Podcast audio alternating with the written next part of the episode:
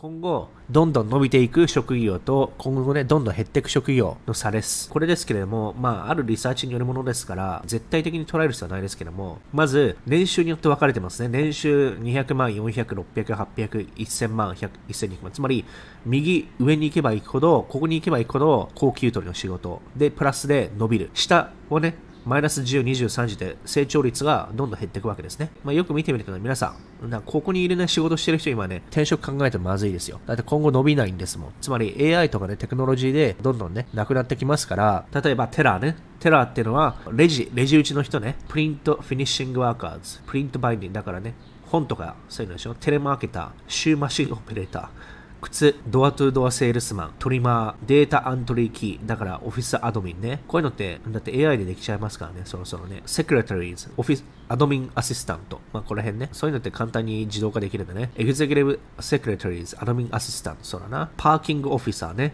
駐車場のね、管理者。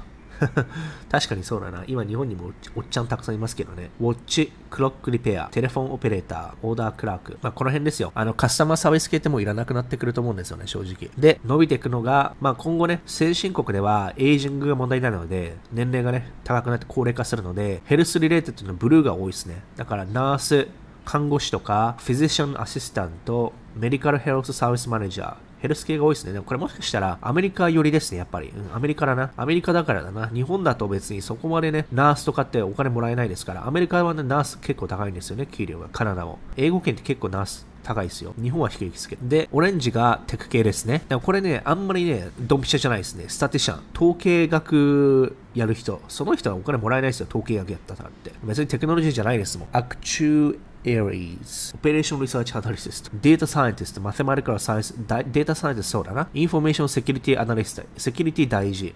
ここにね、AI とか machine learning 入ってないんですよ。なんでだいって話ですけど、 epidemiologist ね、だから biotech、そっち系伸びますよね。 speech language pathologist、そうかな、 physician、therapist assistant、computer programming とかね、まあ伸びますよね、今後。 solar photovoltaic installer、ソーラーパネルインストールする人でしょうね。 animal trainer 伸びるんだ、今後。でも、給料300万だよ、年収。クレマトリーオペレーターズ、パーソナルケアサービスワーカーズ、ホームヘルスパーソナルケアエイズ。ちょっとね、データがね、これ寄っちゃってますけどね、コンピュータサイエンス、プログラミング、エンジニア系全く載ってないですけど、まあ、いずれにしてもね、このマニュアル系で、今仕事してる方は、まあ注意でしょうね。これから伸びませんから。これからテクノロジーとバイオテックと、まあ、もろもろですね。あの、遺伝子工学とか、そういう、まあ、テクノロジー系ですよ。つまり、あの、プロフェッショナルな仕事、まあ、知識がないとダメですね、今後は。ナースもそうだけど。まあ、そういうことです。ですから今ね、視聴者さんの方でね、もしね、まだ年齢が若くて、この仕事辞めんじゃないみたいな思ってる方がですね、今が、まだ間に合いますわ。